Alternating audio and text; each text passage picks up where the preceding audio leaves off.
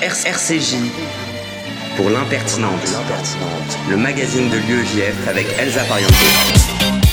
Bonjour à toutes et à tous et bienvenue dans l'impertinente, l'émission de l'UEJF sur RCJ 94.8 que vous pourrez ensuite retrouver en podcast sur l'application et même sur Spotify.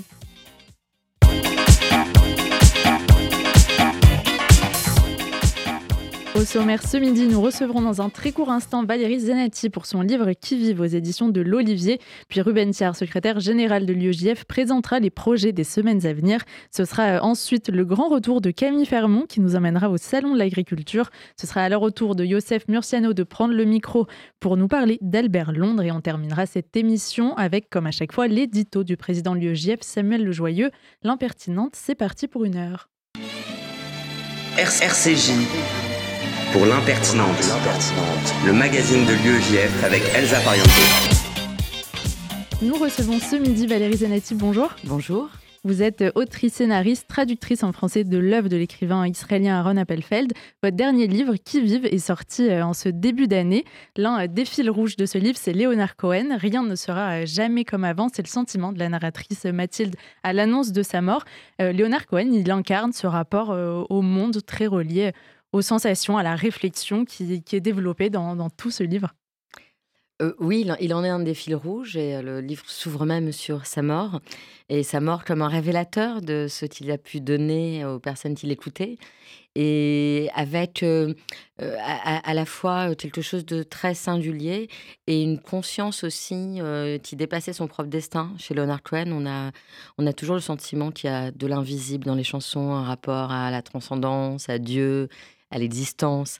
Et, c'est ce sentiment-là qui accompagne en effet la narratrice. Un sentiment qui se traduit beaucoup en questions. Euh, comment vivre C'est une des questions qui est posée dans le livre. Comment aussi, de façon euh, générale, comprendre l'époque Comment la comprendre aussi, ce qu'on se demande de façon encore plus prégnante peut-être depuis euh, le 7 octobre. Est-ce que c'est un questionnement marqué par la culture juive? Je pense qu'il est, euh, il est marqué par, euh, en tout cas par la tradition juive et la religion juive en ce qui concerne euh, le, l'homme pratiquant, on va dire, parce que la religion juive a vraiment cette particularité d'indiquer une forme de, de, de grille de comportement pour tout moment de la vie, pour tout acte, et, pas une, voilà, que ce soit le fait de se nourrir, le fait de s'habiller, pour des actes très concrets. je dirais que autrement, cette, cette question comment vivre, depuis quelques années, je me dis qu'elle est peut-être plus importante à poser que pourquoi, parce qu'on a l'impression, quand on est jeune, que la question philosophique, c'est le, sens de la vie. Et en réalité, je pense que la vie a plusieurs sens et pas un seul. Et, que la question du comment permet peut-être de les explorer. L'un des sens, en tout cas pour la narratrice, c'est euh, l'histoire. Elle est professeure euh, d'histoire géo. Euh, on va tâcher d'y voir clair dans ce cafarnaum qu'on nomme l'histoire de l'humanité. C'est ce qu'elle dit aux élèves en début d'année. On aimerait bien avoir une prof d'histoire comme elle. le rapport au fait d'une prof, est-ce que c'est forcément un rapport très objectif? Alors, je pense qu'en réalité, non. Enfin, que l'objectivité est très difficile à trouver en histoire. Je ne suis, pas la première à le dire, mais en réalité, et, et, pourtant, voilà, je, parle comme quelqu'un qui a, eu, qui a eu et qui a une passion pour l'histoire. Et, et dans une autre vie, je, me destinais euh, à être moi-même historienne, ce que je n'ai pas été finalement.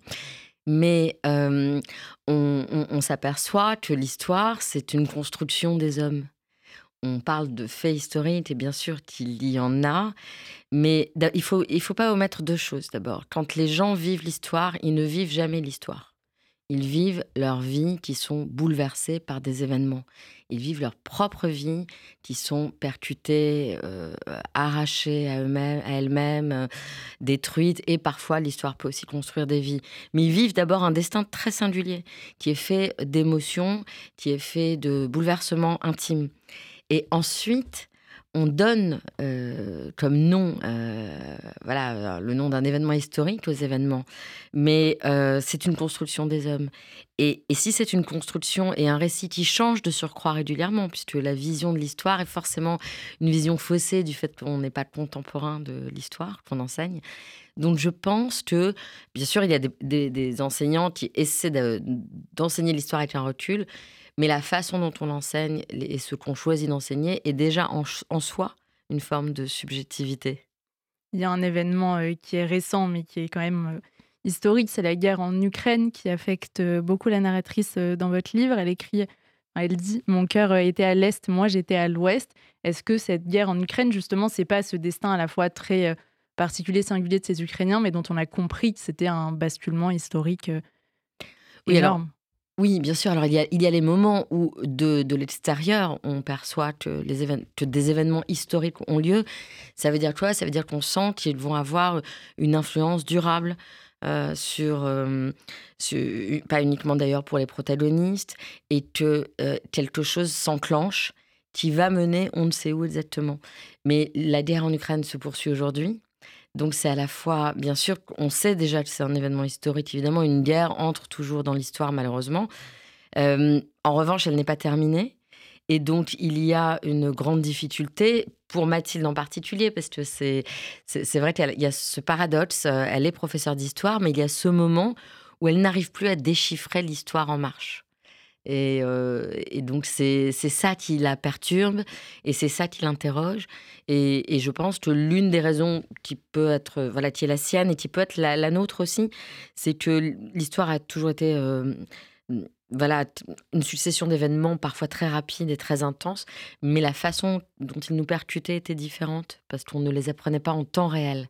Et là, le temps réel, c'est quelque chose qui, qui est aussi entré dans notre vision de l'histoire cette intensité du ressenti, c'est aussi ça qui va mener Mathilde à avoir un besoin de partir et elle va aller en Israël.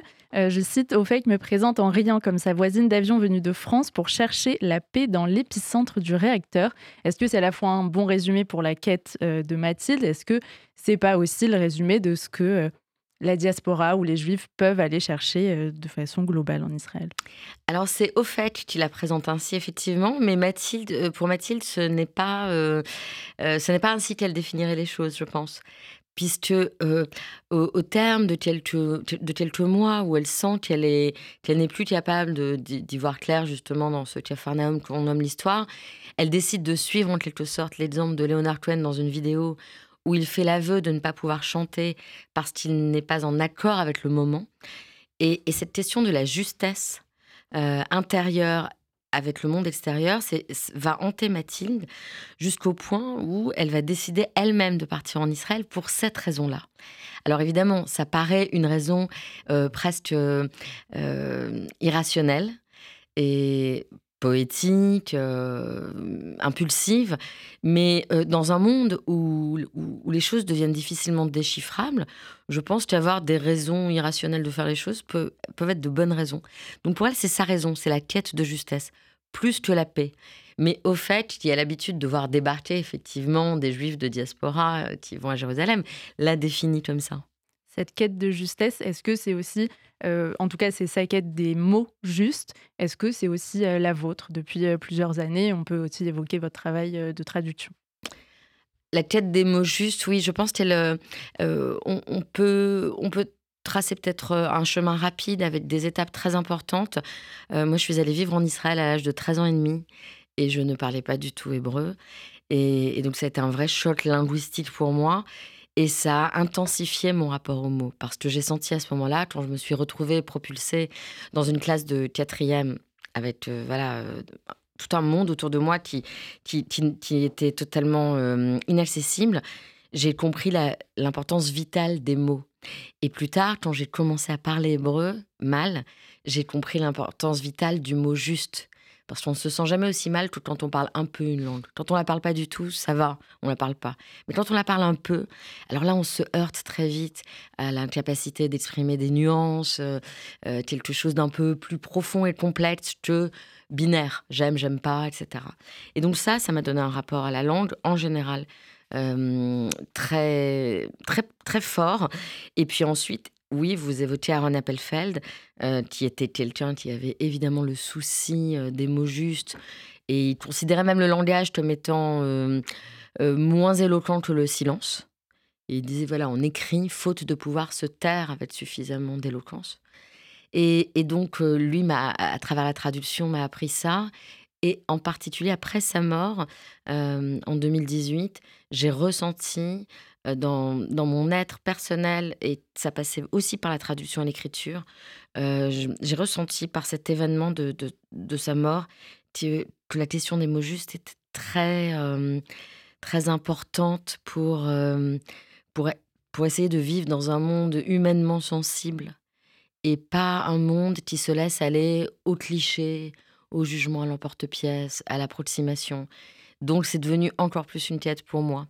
Et pour Mathilde, euh, peut-être plus que les mots justes d'ailleurs, c'est euh, une sensation intérieure qu'elle recherche, d'être en accord avec le moment, d'être là où elle pense qu'elle doit être, et, qui, et ça lui donne euh, un point de vue sur le monde et sur la vie qui renouvelle quelque chose de, de sa vision, étant donné qu'elle a, voilà, elle a encore une fois perdu le contact avec la logique des événements. Dans, vous évoquez le, silence, il y a aussi un personnage précis dans votre livre, c'est la musique, avec le violon du grand-père de la narratrice, des tonalités que vous citez parfois. Vous écrivez trouver le bon accord. Est-ce que c'est ça qu'on cherche à un moment tous? Et est-ce qu'il y a quelque chose dans la musique qui correspond à ce besoin à la fois de, technique et d'irrationnel que vous évoquez? Ah, J'aime beaucoup la façon de définir la musique ainsi. Oui, il y a, il y a, il y a tout ça qui est présent, et, euh, mais plus encore, peut-être, euh, enfin pas plus encore d'ailleurs, mais avec ça, il y a aussi le fait que euh, la musique, c'est c'est une, manière d'aller au-delà des mots. Et là, je crois que j'ai cherché un langage, j'ai cherché une langue dans ce livre qui, qui, pas uniquement pour raconter une histoire, et pas uniquement pour raconter des faits, une intrigue, mais pour susciter chez le lecteur quelque chose de l'ordre de ce que la musique apporte, c'est-à-dire des images, des sensations qu'on met chacun bout à bout et auxquelles on donne nous-mêmes un sens. C'est des sensations qu'on ressent euh, beaucoup tout le long du livre. Euh, votre personnage observe aussi beaucoup euh, chaque détail qui lui-même suscite à chaque fois une réflexion. je cite les recueils de commentaires sacrés ont toujours des titres fabuleux Les chemins de la paix, Les chariots pourpres, La pierre de Salomon. On les voit très bien, ces petits livres de juifs religieux avec des titres qui appellent tantôt la curiosité, parfois la moquerie. Est-ce que c'est pas aussi des, des repères? Enfin, ces vieilleries dont on se moque, chacun euh, d'ailleurs a ses traditions euh, familiales. Enfin, c'est à ça que ça m'a fait penser. Alors là, il y, a un peu d'ironie. Enfin, ce livre est marqué par l'ironie, mais pas l'ironie dans le sens négatif euh, qu'on utilise parfois en français. C'est plus une ironie qu'on trouve dans la littérature d'Europe de l'Est ou dans la littérature juive américaine. C'est-à-dire cette façon de, voilà, de, sourire de choses très sérieuses. Et, qui me fait penser à une phrase que j'ai voilà, entendu récemment euh, attribuée à Charlie Chaplin où il dit La vie de près, c'est une tragédie et de loin, c'est une comédie. Et donc, cette, euh, voilà, cette capacité à pouvoir dire, parce que ces livres sacrés sont effectivement des livres qui prennent le monde et l'existence et Dieu extrêmement au sérieux. Et, et dans cette surenchère de, de titres euh, extrêmement.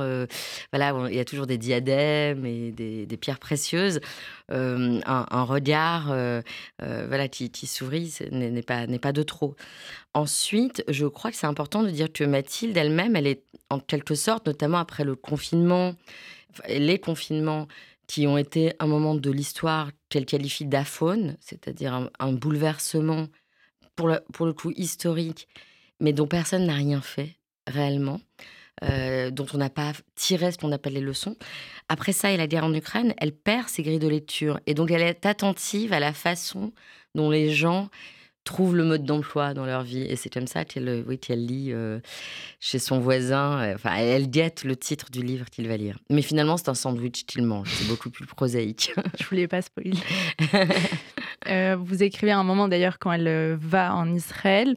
Euh, quelqu'un lui demande depuis combien de temps euh, elle vit en Israël. Elle dit la Terre, c'est ainsi euh, que ses habitants la nomment, comme si cette parcelle terrestre condensait tout le globe. C'est aussi ce rapport à la Terre qui a été bouleversé le 7 octobre. Alors évidemment, le rapport à la terre, et je, je, pense beaucoup aussi au fait que c'est le rapport, parce qu'on dit la terre, mais en hébreu on dit aussi la maison. On dit vraiment la maison. Bon, là, voilà, quand on parle des otages aujourd'hui, on dit ramener-les à la maison. Mais les Israéliens, en général, utilisent aussi le mot maison pour parler du pays. En, France, on ne dit pas on, rentre à la maison quand on parle de, la France. Et donc, je pense que c'est bien sûr la terre euh, et, plus encore la maison qui est normalement le lieu de la sécurité, le lieu de, des joies, le lieu, le lieu de l'intime qui a été totalement profané. Et mmh, je repense beaucoup à une chanson de Yardena Arazi qui s'appelle Abaïta et qu'elle avait écrite au moment de la guerre du Liban et, et, qui était un appel à sortir du Liban pour que les soldats rentrent à la maison. Et, donc la maison, là, la maison Israël, on dit d'ailleurs Beth Israël aussi en hébreu, c'est une maison qui, n'est pas en ruine là, mais qui est très fortement ébranlée dans ses murs, dans ses fondations. Et il faut croire qu'on peut toujours reconstruire, pas l'identique, mais qu'on peut toujours construire et reconstruire. En, tout cas, là aussi, par rapport au 7 octobre évidemment, personne n'a pris la mesure de ce que ça signifie dans l'histoire juive et dans l'histoire d'Israël, puisque c'est encore en cours. Vous évoquez à de nombreuses reprises la guerre euh, de Kippour, la guerre de 73. Est-ce que cette répétition euh, des guerres, ça les rend, euh, pour les Israéliens qui euh, interviennent à un moment dans votre livre, pas habituel, pas acceptable, mais il y a quelque chose aussi de cet ordre de, du parallèle qui se fait assez vite entre le fait qu'à un moment, Rafi, l'oncle de Mathilde, évoque le fait que les soldats, bah, ils voient leur frère tomber et ils doivent tout de suite retourner au combat. Et c'est une impression, c'est quelque chose qu'on ressent beaucoup là depuis euh, quelques semaines. Euh, ces noms de soldats qu'on entend euh, tous les jours tomber, on peut les entendre dans un journal. Quand on les entend ici, il y a un côté, ça peut être le frère de quelqu'un, le fils, cette dimension très familiale. Cette question, je ne sais plus où elle va, pardon, mais voilà, cette similarité aussi entre la guerre de 73 et ce qui a pu se passer actuellement. Alors, ce qui est très troublant, c'est que ce livre, je l'ai écrit et terminé en juillet. Enfin, je l'ai écrit entre 2020 et, et 2023 de 2021-2023 et je l'ai terminé en juillet. Et euh, l'écriture, qui était vraiment pour moi une manière d'affronter l'époque, l'inattendu dans l'époque. Vous disiez au début de l'interview cette question comment vivre, comment vivre avec les événements extérieurs qui nous percutent. Euh, pendant l'écriture, j'ai été décalée vers Israël. Ce départ de Mathilde, je ne l'avais pas anticipé d'emblée. Et c'est comme s'il y avait le centre de gravité du mouvement de l'histoire qui se déplaçait vers Israël sans que je comprenne pourquoi, avec un pressentiment de catastrophe et avec la guerre de Kippour qui a ressurgi dans le livre à travers Léonard Cohen. Donc mon fil rouge, c'était vraiment Léonard Cohen. Et Léonard Cohen est allé chanter en Israël en 1973 pour des soldats dans le Sinaï. Et donc c'est lui qui a fait ressurgir la guerre de Kippour. Et puis ensuite aussi Mathilde est sur le plateau du Golan. Et il y a des vestiges de cette guerre. Et cette guerre est remontée à la surface dans mon écriture le 7 octobre, effectivement, moi j'ai regardé ensuite pour un article que j'ai fait dans l'IB, la, télévision israélienne, j'ai regardé le direct du 7 octobre.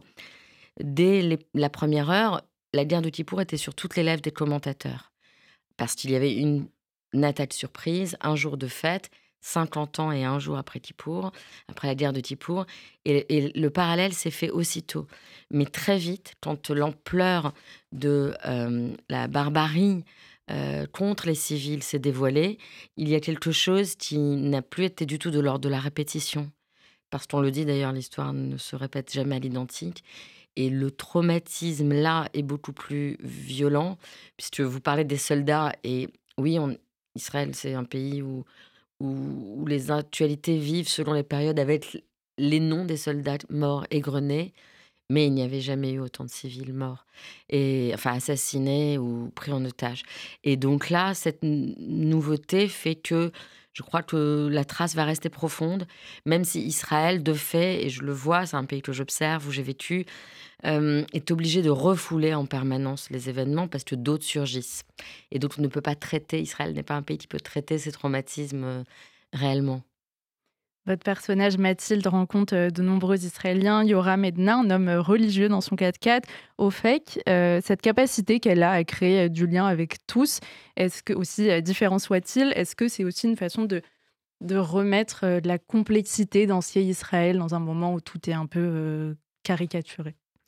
Alors, pas seulement dans ce tiers Israël, mais dans ce tiers l'humanité. Alors, ça paraît vraiment très ambitieux, mais l'humanité, c'est un être, plus un être, plus un être.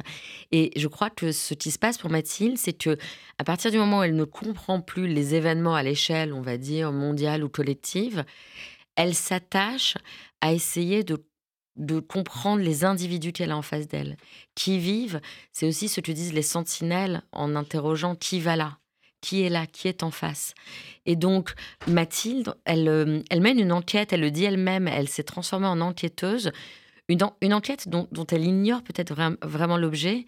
Et je dirais même que c'est l'enquête qui va la mener, en quelque sorte, à, à un moment qui est celui du crime potentiel. C'est pas un crime euh, qui l'amène vers l'enquête, c'est totalement inversé. Et donc, elle enquête sur ses semblables. Et en Israël, comme ailleurs, mais de manière encore plus forte, parce que c'est un pays qui ne lui est pas familier, elle est en observation, en écoute permanente, qui est la façon la plus innocente et profonde de considérer le monde. Non pas avec des idées préconçues, mais simplement en écoutant et regardant. C'est ce qu'elle fait. Et, là, j'ai eu, entre guillemets, qu'elle à suivre, euh, moi qui connais Israël mieux qu'elle, pour rencontrer à chaque détour quelqu'un qui avait une autre vision du monde et dans cette diversité qui existe partout et qui en Israël est encore plus, euh, plus poussée euh, compte tenu de la sociologie du pays. Justement, dans cette diversité des Israéliens, il y a Yoram qui le rappelle que la France, quand même, c'est plus comme avant.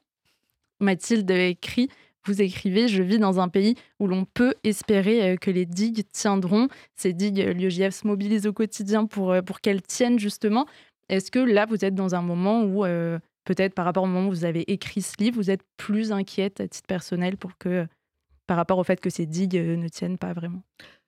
Alors, moi, je suis inquiète pour toutes les démocraties, et puis au-delà d'ailleurs, pour les gens qui vivent dans des pays qui ne sont pas des démocraties. Donc l'inquiétude euh, n'est pas nouvelle. Et elle a précédé même euh, le, 7 octobre, d'ailleurs, je dirais. Euh, je pense, donc là, c'est vraiment Mathilde qui, qui, parle, mais que pour ce qui est des digues, moi, je continue, à titre personnel, d'essayer partout où je peux, que ce soit dans des interventions à la télé, quand il m'arrive d'en faire, ou dans des rencontres avec des lycéens, j'en fais énormément, avec des collégiens, des lycéens ou des lecteurs, je continue d'essayer de, donner, de, transmettre aux gens quelque chose qui leur permet de penser réellement. Je ne cherche pas à dire aux gens ce qu'ils doivent penser. Euh, il n'y a pas de raison que j'impose ma manière de, de, penser les choses, qui est elle-même en mouvement permanent. En revanche, euh, il me semble très important de donner aux gens, au, moins de les ramener au fait que souvent ils s'expriment sans avoir eu une réflexion profonde au préalable. Et que ce qui s'exprime en eux, c'est soit une sorte de voix de vox populi, comme on dit, soit un cliché, soit un réflexe ne, dont ils ne maîtrisent pas les mécanismes, et que ce n'est pas forcément le fruit d'une pensée, d'une interrogation réelle. Donc j'essaie partout où je peux, quand je peux, de susciter une réflexion et de donner aux gens cette capacité de, de s'interroger et de comprendre que l'interrogation est plus importante que les réponses à l'emporte-pièce surtout quand on soi-même, on n'est pas acteur direct des événements. Pour finir, une question un peu plus euh, légère. Euh, on ne peut pas ne pas parler euh, de, on peut pas parler de Mathilde sans évoquer la mère juive qui a un rapport très fort avec sa fille Lola et en même temps très loin de l'hyper-inquiétude à laquelle on est habitué dans une relation assez adulte quelque part. Est-ce que c'est un appel à la fin de l'oppression de la mère juive? Écoutez, c'est la première fois qu'on l'exprime ainsi. Euh, et, oui, allez, disons que ce, livre est peut-être de manière souterraine euh, un appel à ça aussi et à une relation qui, permet en tout cas au moins de là aussi de l'humour et de l'ironie parce que c'est au cœur de la relation entre Mathilde et Lola. Donc euh, oui, allez, disons que Tu vives est aussi un appel à ça. Merci beaucoup, Valérie Zenati, d'avoir été euh, notre invitée dans l'impertinente ce midi. Votre dernier livre, Qui vive, est paru aux éditions de l'Olivier. Et Merci on se retrouve. Merci beaucoup. On se retrouve dans un instant sur RCJ avec Ruben.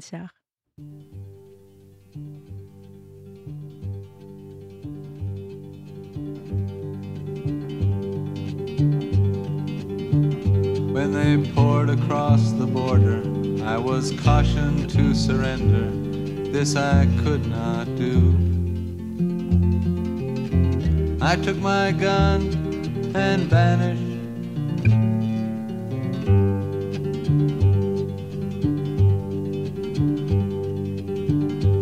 I have changed my name so often. I've lost my wife and children, but I've many friends.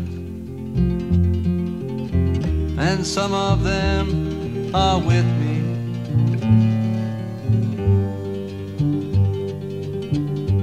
An old woman gave us shelter, kept us hidden in the garret. Then the soldiers came. She died without a whisper.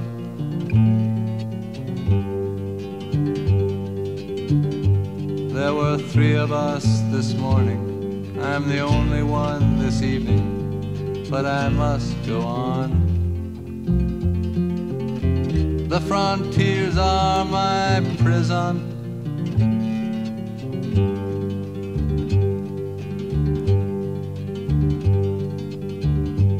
Oh, the wind, the wind is blowing. Through the graves, the wind is blowing. Freedom soon We'll come from shadow.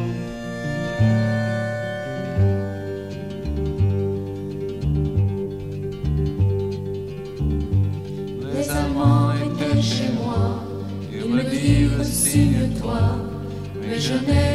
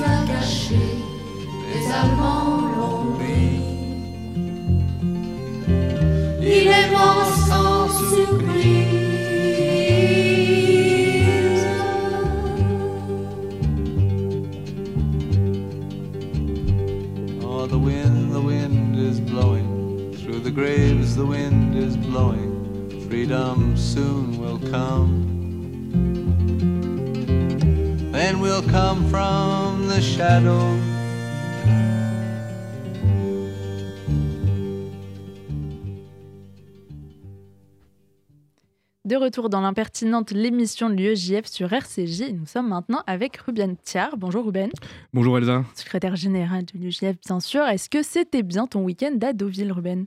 Alors, euh, je sais pas de quoi tu parles Elsa, mais euh, j'étais pas à Deauville euh, Ah, mince. la semaine dernière. Ok, on m'a dit que tu revenais de Normandie pourtant. Oui, j'étais en Normandie. Mais je pense que ça fait longtemps que t'as pas fait d'intervention coexiste. Euh, je vais en Normandie, tu penses à Deauville. C'est exactement le genre de préjugés que j'ai déconstruit cette semaine dans les classes de Fécamp. Pendant trois jours, j'ai enchaîné les interventions dans des classes de toutes sortes, notamment en lycée agricole. Il faut d'ailleurs saluer le travail des militants de l'UEGF et d'SOS Racisme et l'équipe de Coexiste qui n'arrêtent pas de sillonner la France pour déconstruire les préjugés dans toutes les classes.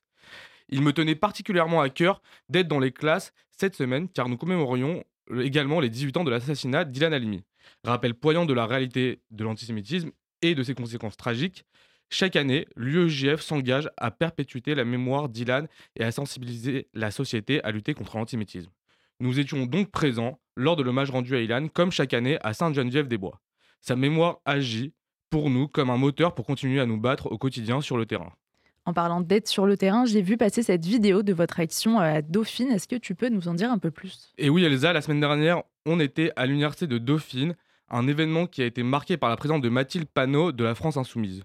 L'UEJF et l'UEJF Dauphine se sont mobilisés avec les étudiants pour s'opposer à la propagation de discours haineux et antisémites, et pour rappeler que nous serons toujours présents pour lutter contre ces discours. En parallèle, dans le monde universitaire, en pleine période électorale du Crous, l'UEJF a encouragé les votes contre les mouvements jugés, jugés contraires à ses valeurs. Le résultat a été significatif. Solidaire, le syndicat d'ex- d'extrême gauche, ayant qualifié le Hamas de résistant, a perdu son unique siège à Paris. Et la Cocarde, le syndicat de l'extrême droite, qui s'est présenté pour la première fois dans tous les Crous de France, n'a pas été élu. Face à la montée de l'antisémitisme, notre voix demeure inébranlable dans cette lutte, que ce soit en participant à des commémorations, en déconstruisant les préjugés dans les classes ou en dénonçant ceux qui propagent la haine. L'engagement de l'UEGF reste constant. En résumé, l'UEJF est sur tous les fronts, dans les écoles, dans les universités et les quartiers populaires, pour défendre nos valeurs et nous rassembler. En parlant de rassemblement, Ruben, il y a aussi eu des soirées cette semaine. Oui, parce que les actions de terrain, c'est aussi se retrouver et faire la fête. Bravo à Yoann Nadjar, dé- délégué national à l'événementiel pour la Jump Party qui a réuni plus de 300 étudiants à Paris. Et bravo à l'UEGF Commerce et à l'UEGF UPEC qui ont rassemblé plus de 150 étudiants pour faire la fête au Centre Fleck après la Saint-Valentin. On se retrouve vite, sur le terrain, bien sûr. Merci beaucoup, Ruben Thiard.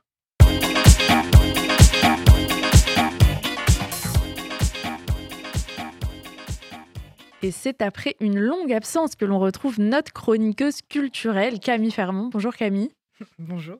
Fan des sentiers, des campagnes et des endroits insolites, on le sait. Tu vas nous parler euh, aujourd'hui non pas d'une ville en campagne, mais de la campagne qui vient dans la ville. Et oui Elsa, je vais vous parler de l'événement le plus attendu dans le monde agricole chaque année. Et il ne s'agit pas de L'amour est dans le pré, ni de Karine le marchand qui distribue des chouquettes aux grévistes, mais bien du SIA, plus communément appelé le Salon international de l'agriculture. Et le mot international est, plus est important puisque ce- c'est ce qui accorde euh, l'importance particulière, c'est son ouverture sur le monde. Ce salon n'est pas un salon régional ni national, mais bien international. Il voit le jour en 1963 avec la création d'un ministère de l'Agriculture sous euh, De Gaulle. Mais en réalité, les origines du salon remontent en 1843 avec le concours agricole de Poissy. C'est vrai que c'est un grand événement qui parfois n'est pas compris par tout le monde. Il ressort souvent comme un événement assez politique. C'est vrai que le salon de l'agriculture a son lot de casseroles entre le lancer d'œufs et la gifle au président. Mais si on devait le décrire de manière simple, c'est un événement qui favorise non seulement une exposition annuelle de tout le secteur agricole et agroalimentaire, mais aussi présente les métiers du domaine agricole, ses évolutions ainsi que ses perspectives d'avenir. Aussi, chaque année, le salon est organisé autour de quatre grands univers. Il s'agit de services et métiers de l'agriculture, élevage et filières, produits des régions et culture et filières. L'année dernière, le salon a accueilli plus de 700 000 personnes, même s'il y avait eu quelques débordements avec la distribution d'alcool en grande quantité. Et oui, certains ont abusé du pastis. Pour la saison 2024 qui débutera le 24 février et qui terminera le 4 mars, certaines restrictions vont être apportées. Vous pourrez toujours manger et boire, mais avec modération. Trop sympa tout ça, mais la question que tout le monde se pose, je suis sûre, c'est qui est l'égérie cette année? Cette année, c'est Henriette qui va présenter l'édition 2024. Alors, elle n'a pas de grandes oreilles, mais son CV vaut le détour. Âgée de 5 ans et mère de trois petits veaux, elle est reconnaissable à sa robe trois couleurs et ses lunettes bien dessinées. Elle vient de Briouze, une commune de 1500 habitants qui n'a certainement pas connu le Covid. Euh, le communiqué du salon annonce que son lait sert à faire du fromage et en moyenne, la production laitière de Henriette présente 10,5 camemberts par jour de vie. Pour faire une comparaison, l'égérie du salon de l'agriculture, c'est un peu Miss France des animaux de la ferme. Euh, elle appartient forcément à la race bovine, sauf pour les éditions 2013 qui avaient réuni euh, sept animaux en tête d'affiche.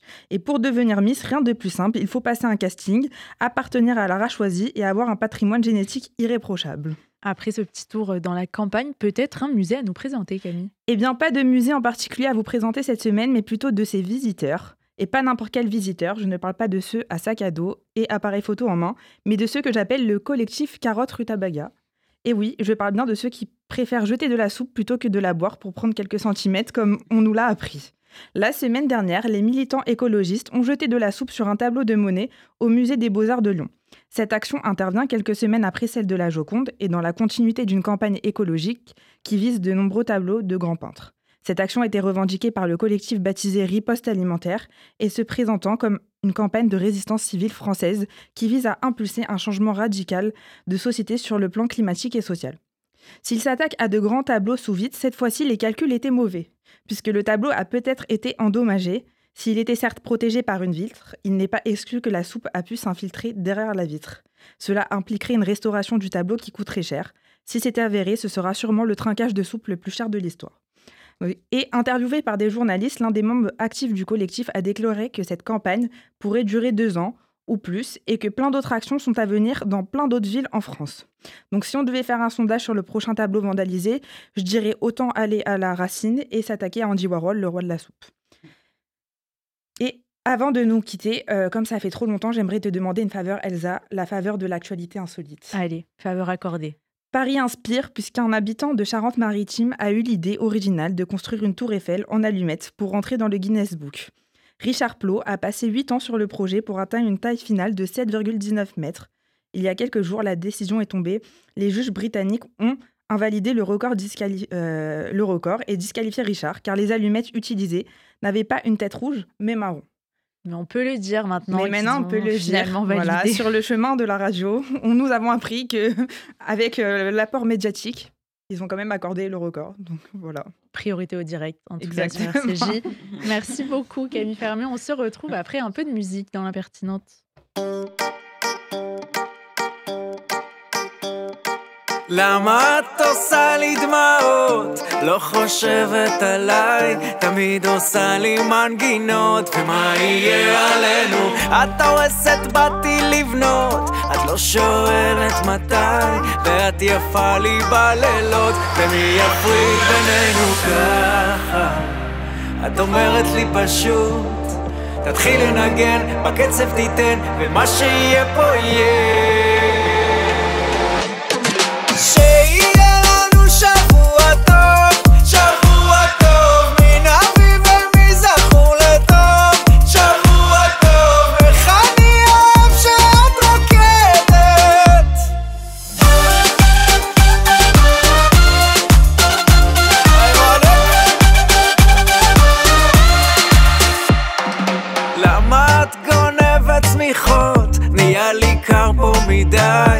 תשאלי בחלומות מה יהיה עלינו? גם בעצב גם בשמחות. את לא עוזבת את היד. נכון עשינו טעויות ומי יכול עלינו? ככה את אומרת לי פשוט. תתחיל לנגן בקצב תיתן ומה שיהיה פה יהיה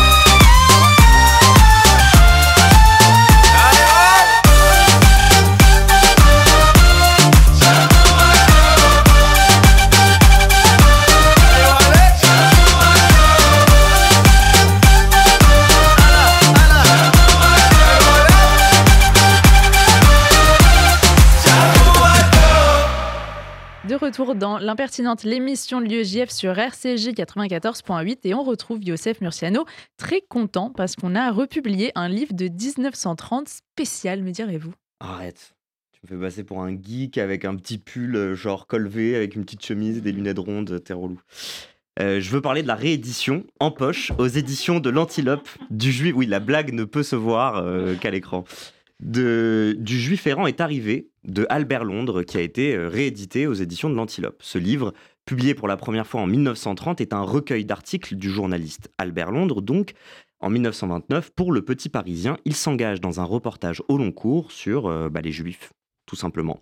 Il va tout voir, parler à tout le monde. Et depuis la rive occidentale de l'Europe jusqu'à Jérusalem et Tel Aviv, en passant par les ghettos d'Europe centrale et d'Europe orientale, Albert Londres raconte pour la première fois, je crois, un peuple dans sa presque totalité. Il n'a pas parlé des séfarades, certes.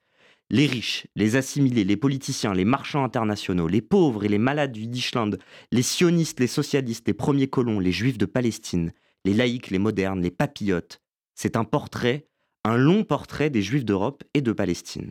Et j'imagine que la commande d'un tel reportage qui a dû euh, coûter une fortune au journal est déjà un élément intéressant. Oui, c'est vraisemblablement le signe d'un intérêt pour ce qu'on appelait à l'époque, et ce que certains continuent à appeler la question juive. Et c'est également le signe d'une intuition majeure qu'a eu le petit Parisien et Albert Londres, qui nous intéresse tout particulièrement, la volonté politique juive. Parce qu'Albert Londres ne fait pas que décrire toutes ces strates du peuple juif. Londres est un conteur, il met en récit, il articule des diffé- ces, ces différents groupes. Pour le bien de son histoire, c'est presque un roman, il décrit un mouvement qu'il suppose vers la Palestine. C'est là où le juif errant est censé arriver.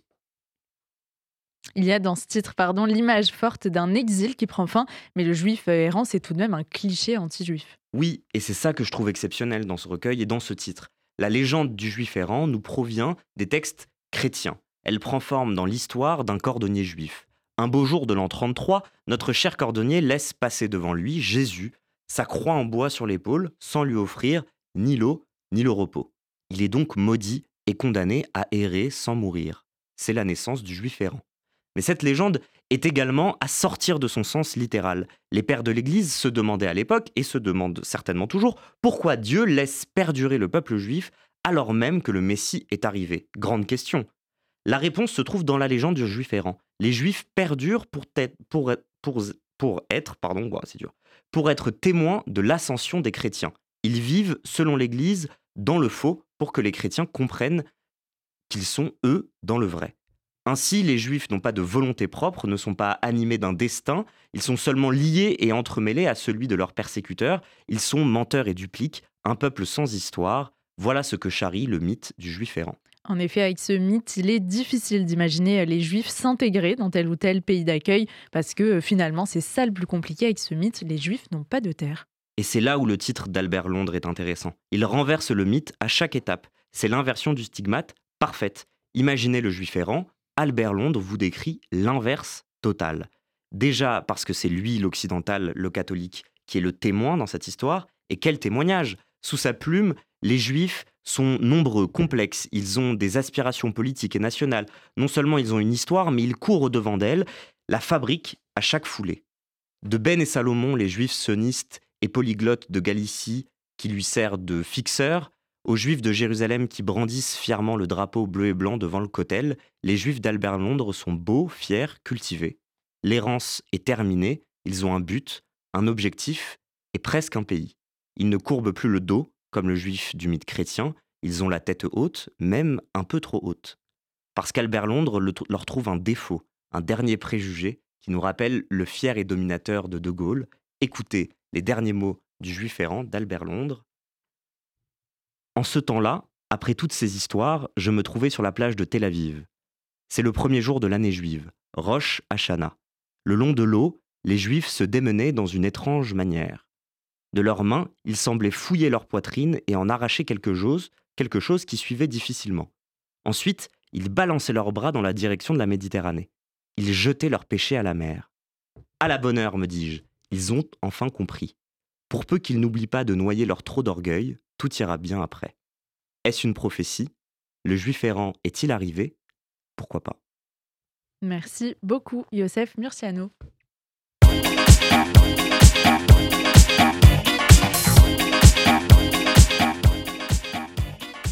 Qu'il y a, l'idée d'un débat qui, est apparu soudainement au, cerveau Oui, quelqu'un bah, la table. bonjour Samuel Lejoyeux. Bonjour, pardon, c'est vrai, j'ai rejoint subrepticement euh, cette émission. Euh, euh, non, ça me rappelle euh, quelque chose, euh, ce, livre qui était la base, mais d'un cours qu'on a eu ensemble. Absolument, je viens de m'en souvenir. Mais nous étions donc à Sciences Po ensemble. et notamment, nous avons eu un cours en commun sur l'histoire sur l'histoire juive par Samuel Gilles-Meillac.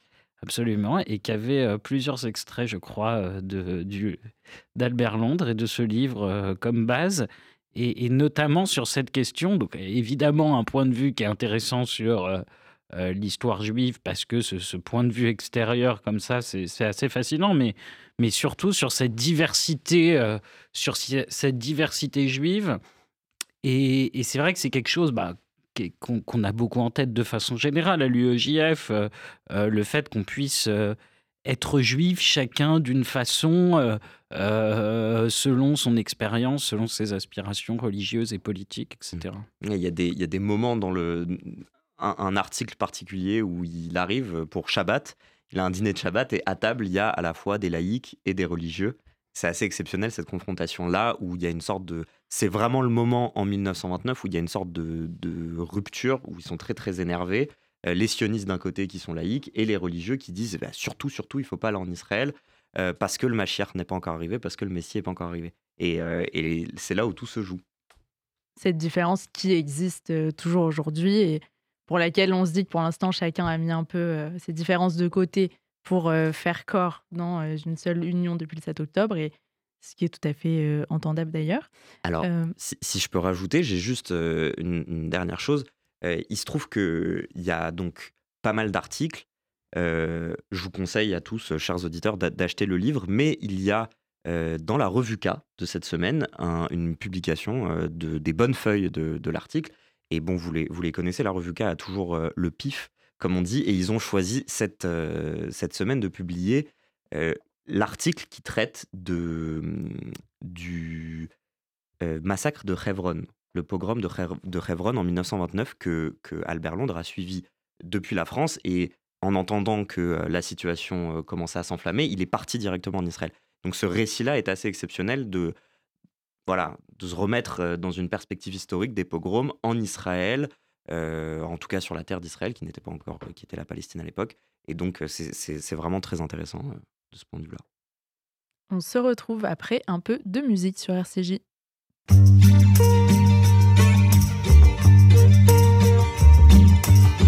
Tu dis que les mots d'amour ne servent à rien, qu'on devrait vivre sans penser à demain, qu'on n'a pas le temps du malheur, qu'on n'a pas le temps pour le malheur.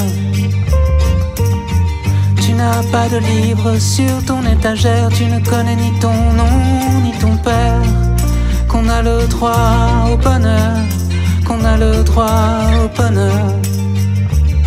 Et j'ai marché dans le désert, dans le fond de la mer. Je n'ai jamais rien connu d'aussi beau que toi.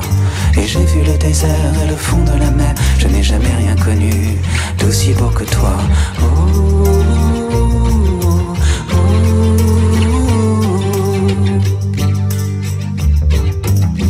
Tu dis qu'au fond de toi, tu es encore un enfant, qu'il existe un endroit au bord de l'océan où le projet c'est l'espoir, où le projet c'est l'espoir.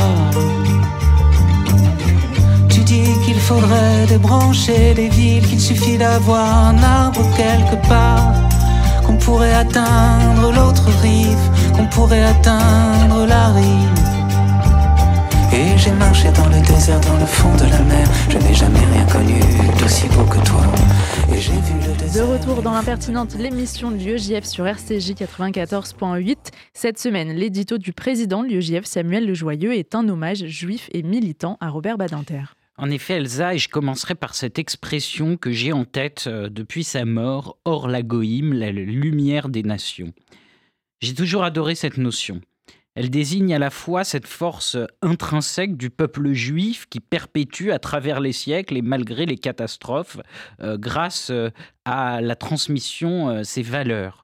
Et aussi une responsabilité de prendre de la hauteur, de ne pas sombrer dans toutes les passions euh, mauvaises euh, de notre temps. Robert Badinter est de ceux qui incarnent le mieux, à mon avis, ce hors-la-goïme à la française, ces juifs qui, dans l'histoire de France, ont fait avancer la République sans rien renier de leur identité juive. C'est l'héritier des Blum, Mandel et Mendes France, celui qui, avec Simone Veil, a fait un pied de nez à l'histoire en transformant l'héritage tragique de la Shoah en une inébranlable force de conviction. Je rends donc hommage aujourd'hui à ce grand parmi les grands, je rends hommage à son action, évidemment, celle d'une vie contre la peine de mort, un combat, rappelons-le, qui était difficile, impopulaire et gagné de haute lutte, mais aussi ses autres combats contre les négationnistes, ces fameux faussaires de l'histoire, comme il les appelait, ou pour la dépénalisation de l'homosexualité. Robert Badinter est une incarnation des valeurs humanistes, humaniste, ce mot qui ne devrait peut-être pas être aussi désuet qu'il semble, semble l'être aujourd'hui. Au-delà de ce nécessaire hommage, quelles inspirations et réflexions t'inspirent le parcours de Badinter? Alors, pour tout te dire, je, ne pensais pas, lorsque nous avons appris euh, le décès de Robert Badinter, que la question de la peine de mort et son corollaire, le droit à la vie, reviendrait euh, au cœur de l'actualité. En effet, il y a quelques jours, dans un pays pas si loin de chez nous, aux portes de l'Europe, Alexei Navalny euh, a été assassiné par le pouvoir russe au seul motif d'en avoir été un opposant. Oui, Poutine nous rappelle combien le combat de Badinter est d'actualité. Alors que nous vivons aujourd'hui une poussée des populismes au sein des démocraties euh, occidentales et une poussée d'autoritarisme à l'échelle du monde, ce sont les convictions d'hommes et de femmes tels que Badinter qui doivent nous guider. Ces convictions, c'est que l'on doit s'opposer avec force à tous les régimes qui ne respectent pas le premier des droits de l'homme, qui est le droit à la vie. Aucune cause, encore moins la soif de pouvoir ou une volonté nationaliste hégémonique ne justifie que l'on retire arbitrairement la vie à ne serait-ce qu'un homme. Cela vaut évidemment pour le Hamas et ses alliés, iraniens, islamistes de tout poil, mais cela vaut aussi pour la Russie de Poutine. Alors que les élections européennes arrivent dans quelques mois, rappelons aussi que deux partis français n'ont pas voté la résolution du Parlement européen condamnant l'empoisonnement de Navalny, LFI qui s'est abstenu et le Rassemblement national qui a voté contre. Oui, et ce n'est pas un hasard si ce sont aussi ces deux partis à qui la famille de Robert Badinter a demandé de ne pas être présent à l'hommage national qui lui a été rendu. LFI, nous le savons, fait du droit à la vie une notion à géométrie variable. LFI, aujourd'hui, comme les communistes hier, ferment les yeux sur les massacres commis lorsqu'il s'agit de leurs amis. Les excès autoritaires de la Russie ou du Venezuela atteignant à la vie de leurs opposants, circuler, il n'y a rien à voir, les massacres terroristes du Hamas, des crimes de guerre aisément justifiables. Dans les deux cas, le principe est le même, la fin justifie les moyens, même les plus terribles, tant que la cause est juste ou présentée comme telle, le droit à la vie s'efface derrière la cause à défendre. Cela pourrait presque être romantique si dans l'histoire comme aujourd'hui ce raisonnement n'avait pas couvert tant de tragédies et justifié tant de morts. S'agissant du RN, c'est presque plus grave encore. Déjà en 81, c'est l'extrême droite qui s'opposait à l'abolition avec le plus de virulence. Aujourd'hui encore, l'extrême droite glorifie la mort, que ce soit tout haut par la voix de Zemmour qui affirmait sa volonté d'un Poutine à la française, ou tout bas par les votes systématiquement pro-russes du RN au Parlement européen, où ses liens politiques et financiers avec la Russie de Poutine. Lorsque l'on voit combien le RN justifie les massacres de la Russie et de Poutine, on peut douter des vraies raisons plus stratégiques que pétries de conviction pour lesquels ce parti dénonce le Hamas. Rester fidèle à l'esprit de Badinter, rester cette lumière des nations, c'est justement ne pas tomber dans le piège. Oui, nous sommes en colère face à ceux qui justifient le Hamas et face à l'antisémitisme qui continue de monter après le 7 octobre. Oui, la colère est le moteur de l'extrême droite. Mais continuons, armés de nos valeurs, de la mémoire de notre histoire et de nos convictions à nous opposer au RN, montrons au monde qu'un peuple en colère peut aussi continuer de tourner le dos à l'extrême droite. Merci beaucoup Samuel Lejoyeux, l'impertinente RCJ 94.8. C'est maintenant l'heure de se quitter. C'était un vrai plaisir de se retrouver, de partager cette émission avec vous. Un grand merci à tous, invités chroniqueurs, et merci à Théo pour la réalisation de cette émission. On se retrouve le lundi 4 mars, toujours à 13h. D'ici là, portez-vous bien et retrouvez la suite des programmes d'RCJ à partir de 23h. RCJ pour l'impertinente, le magazine de l'UEJF avec Elsa Parianto.